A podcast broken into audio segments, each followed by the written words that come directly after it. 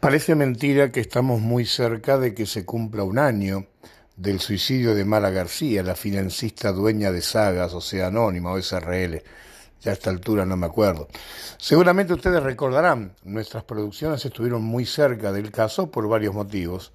Primero, por nuestra vinculación con, con el Banco Santander Río, que es donde explota la bomba.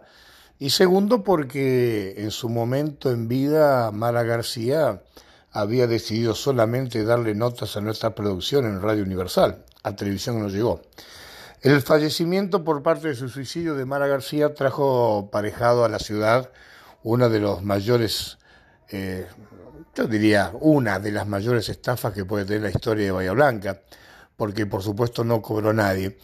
Esta semana hubo un par de edades, nosotros hemos seguido el tema desde muy cerca, fundamentalmente con la aparición de los legendarios cuatro mosqueteros, aquellos que nosotros mencionamos como que salieron rápidamente a tratar de arreglar papeles para poder manotear algo, porque obviamente ningún inversor, ni los que defiende el doctor Gore, ni aquellos que todavía no llamaron a ningún abogado, han recuperado ni un solo peso.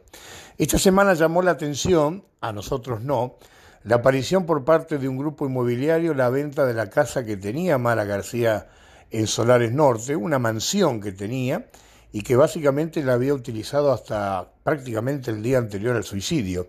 Y la pregunta que primero se originó es cómo puede ser que se venda una casa que no tiene los papeles hechos, porque teóricamente Mara García no le había avisado a nadie que se iba a suicidar y no había enajenado nada, prácticamente nada, yo diría nada en el momento del hecho.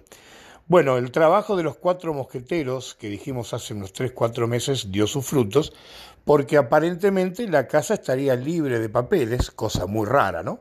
Porque si alguien tiene una muerte repentina, ¿cómo puede ser que las propiedades estén listas para vender y que no entren en ningún tipo de sucesión ni nada? Lo concreto que el doctor Maximiliano Gor, que también habló con nosotros en la radio, va a impugnar esa venta y seguramente va a intentar a meter la justicia con el que puede ser el titular. La casa está bonita, ¿eh? La casa está bonita para comprar.